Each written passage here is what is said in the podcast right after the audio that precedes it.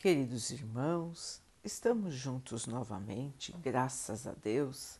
Vamos continuar buscando a nossa melhoria, estudando as mensagens de Jesus, usando o livro Ceifa de Luz de Emmanuel, com psicografia de Chico Xavier.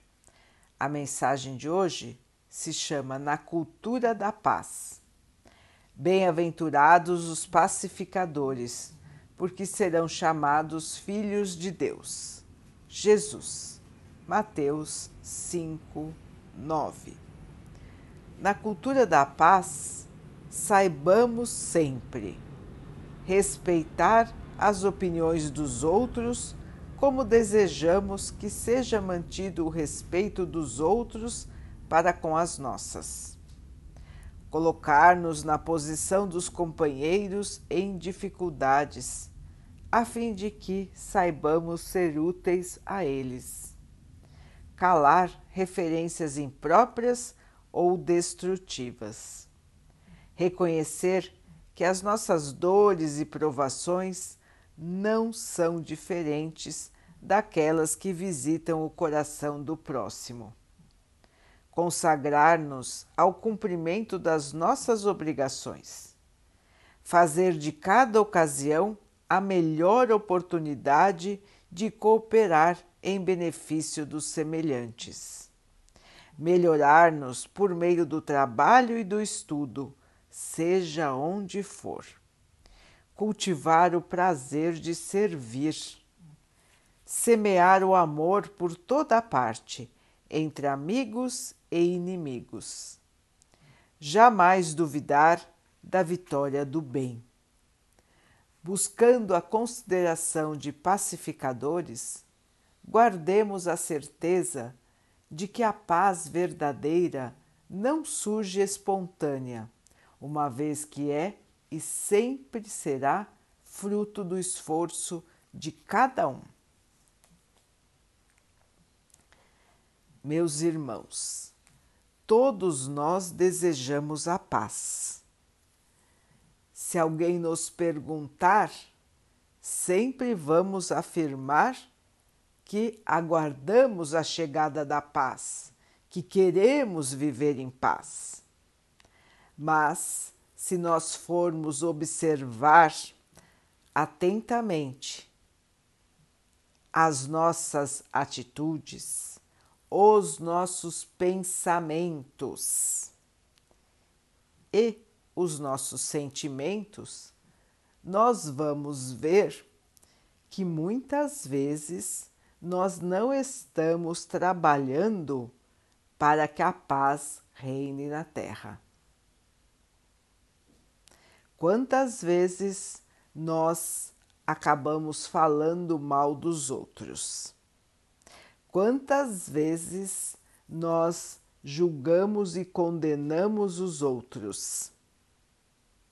Quantas vezes nos achamos superiores? Quantas vezes acabamos dizendo palavras rudes? Quantas vezes sentimos raiva, desejo de vingança? E assim por diante, não é, irmãos? Podemos aqui ficar enumerando muitas e muitas atitudes, sentimentos e pensamentos que não combinam com a paz. E é por isso que Emmanuel nos chama para refletir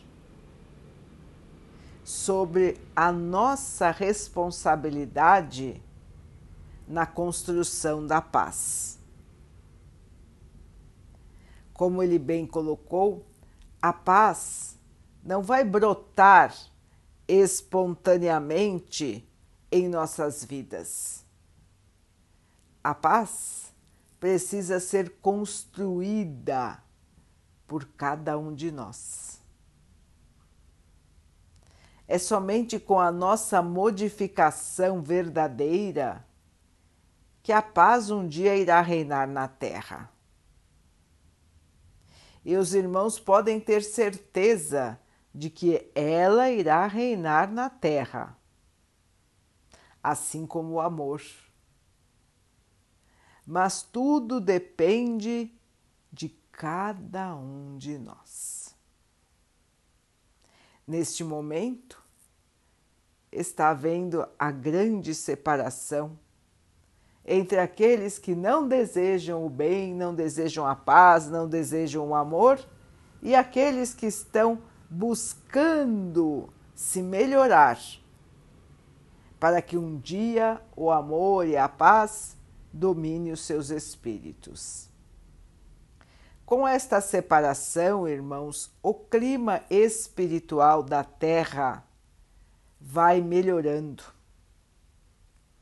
É um processo, não é do dia para a noite, mas com essa separação vai havendo uma calma, vai havendo uma melhoria e aos poucos a terra vai se transformar.